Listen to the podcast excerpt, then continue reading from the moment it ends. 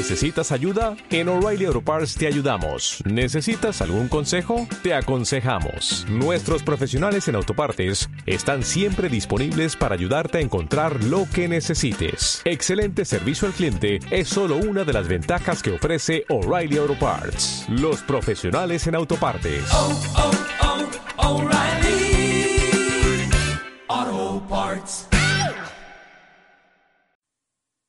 ¿Cuál es el paso más importante para tu formación? ¿Sacar dinero? ¿Sacar tiempo? ¿Buscar el profesor adecuado? ¿O quizás la materia que necesitas para ese crecimiento, para esa formación personal y profesional? Pues nada de lo que te acabo de contar es lo más difícil y además el primer paso que debes de dar. Te lo cuento en la píldora de hoy. Bienvenido a un nuevo episodio de Píldoras de Innovación Real, el programa donde podrás conocer todas las claves para realizar tu innovación y transformación personal, profesional y empresarial. Te traigo mis más de 25 años ayudando a empresas extraordinarias y a sus directivos para que tú también tengas la información que te permitirá tener un futuro mejor. Solo historias basadas en hechos reales, solo apto para héroes honestos. Yo soy Héctor Robles. Empezamos.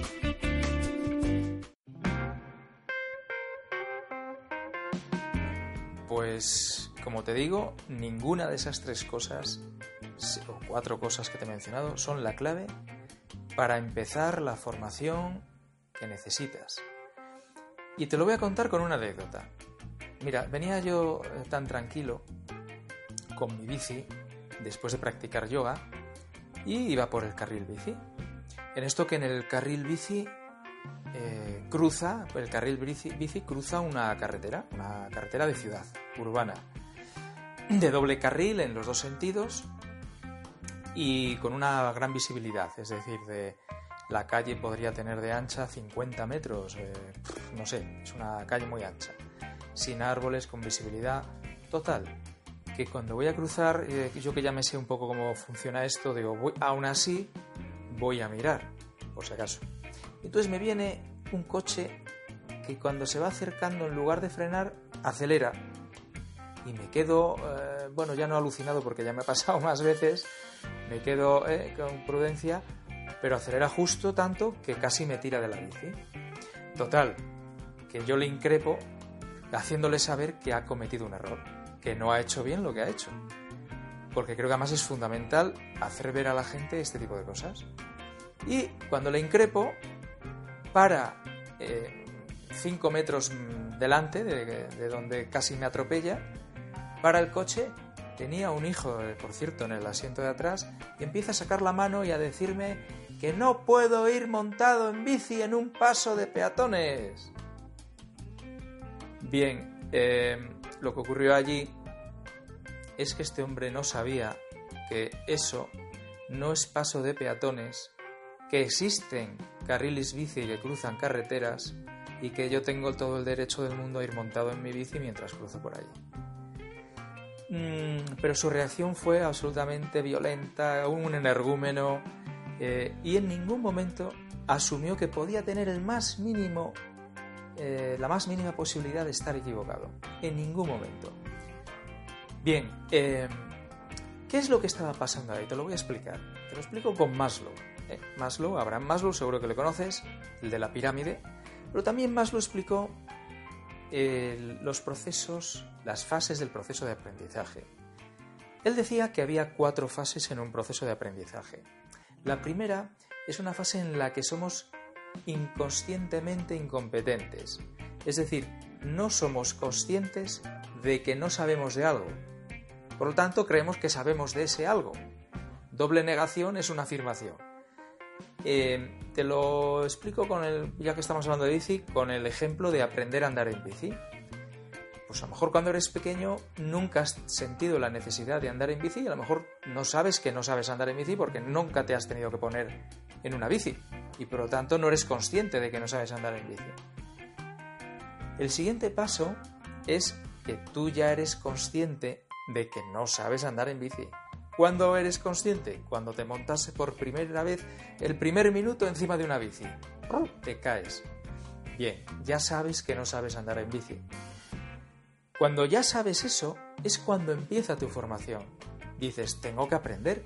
Puedo ir con mi hermano, puedo ir con mi padre, puedo dar clases, puedo ir yo por mi cuenta, pero tengo que aprender a andar en bici porque quiero andar en bici. Durante las primeras etapas del aprendizaje, necesitas estar muy atento a la actividad que se llama andar en bici. A esa tercera etapa del aprendizaje se llama, eh, se dice que eres conscientemente competente, es decir, ya sabes, pero tienes que estar muy atento al manillar, mirar siempre hacia adelante, no despistarte, dar los pedales, agarrar fuerte la bici. Y luego hay una cuarta etapa en la cual ya vas fluyendo, donde puedes hacer caballitos, saludar, mirar al guaperas que pasa por un lado. Es decir, en esa etapa ya eres de manera inconsciente competente. No necesitas poner atención. Con los ojos cerrados serías capaz de andar en bici. Vale, pues de esas cuatro etapas, la más difícil sin duda para tu aprendizaje es pasar de la 1 a la 2. De no sé que no sé de esto a anda, si resulta que necesito aprender esto. Este individuo, que casi me atropella, lo que le pasaba es que estaba todavía en la fase 1. Él no era consciente de que no sabía que por allí podían pasar bicis. No sabía que tiene que aprender eso. Pero fíjate que pasó una bici como la mía y tenía dos opciones.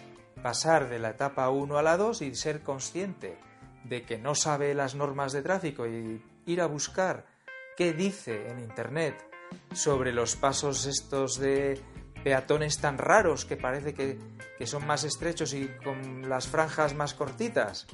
¿eh? A lo mejor no son pasos de peatones, a lo mejor son pasos de bicis, pero esa fase puede que no la dé y por lo tanto vuelve y se queda, o sea, vuelve no, nunca ha salido de la etapa de ser eh, inconscientemente incompetente. Vamos, un ignorante que no sale de su ignorancia.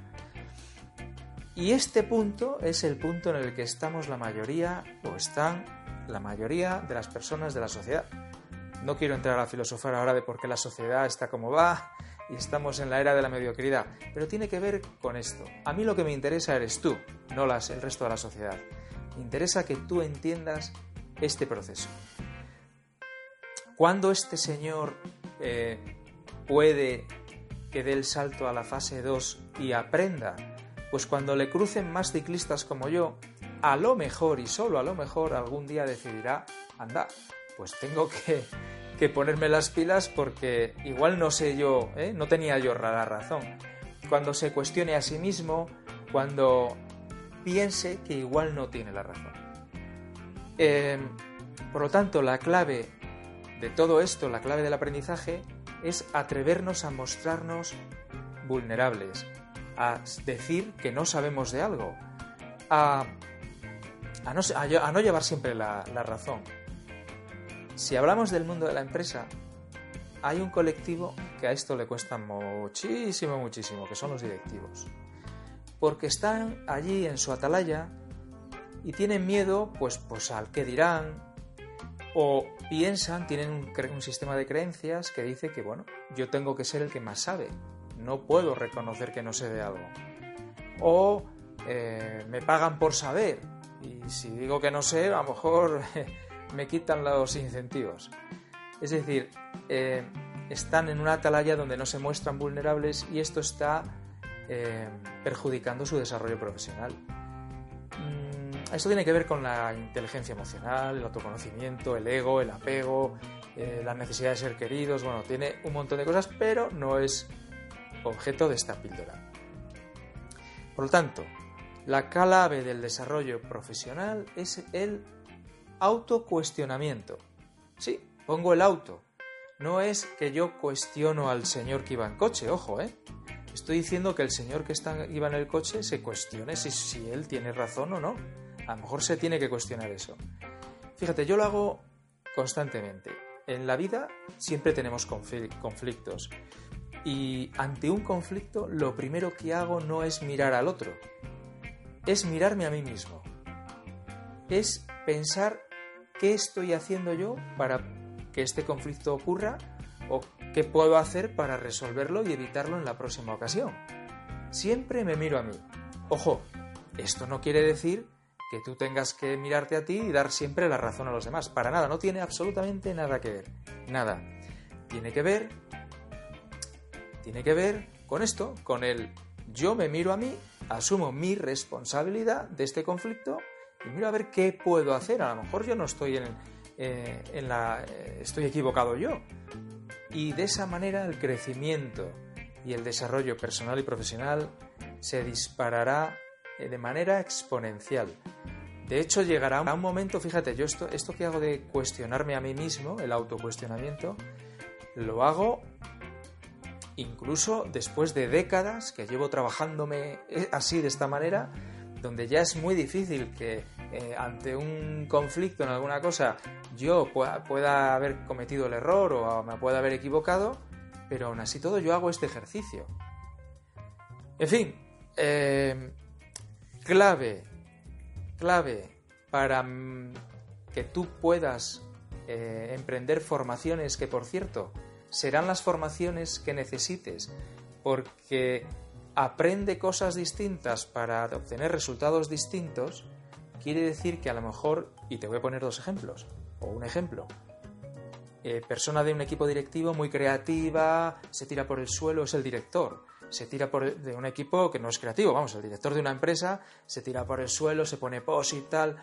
entonces me dijo, mira, yo salgo mucho de la zona de confort, mira todo lo que hago, me tiro por el suelo, pego posit y tal. Y yo le expliqué, no, esa es tu zona conocida, tu zona de aprendizaje, la que está fuera de la zona de confort, son otras cosas.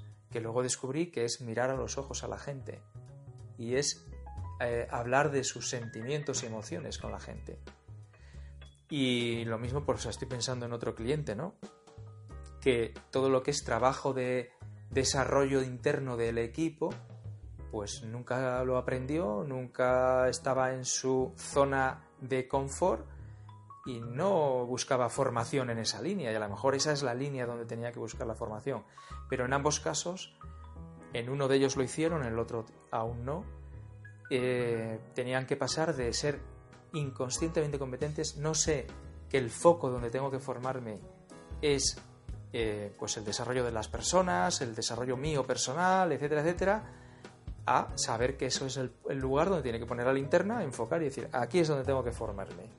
Esa es la gran clave para tu desarrollo personal y profesional y para tu formación, el autoconocimiento. Pasar de conscientemente inconscientemente incompetentes a conscientemente incompetente.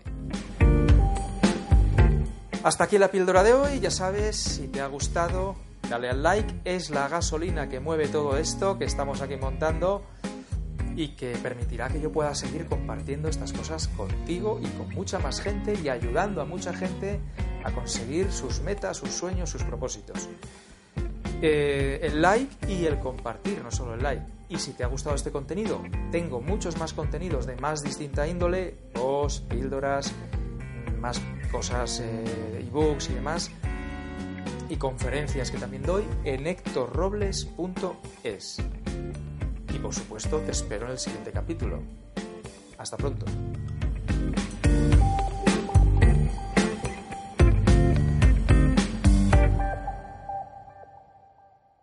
Dale más potencia a tu primavera con The Home Depot. Obtén una potencia similar a la de la gasolina para podar, recortar y soplar con el sistema OnePlus de 18 voltios de Ryobi desde solo 89 dólares. Potencia para podar un tercio de un acre con una carga. Potencia para recortar el césped que dura hasta dos horas. Y fuerza de soplado de 110 millas por hora. Todo con una batería intercambiable. Llévate el sistema inalámbrico OnePlus de 18 voltios de Ryobi. Solo en The Home Depot. Haces más. Logras más.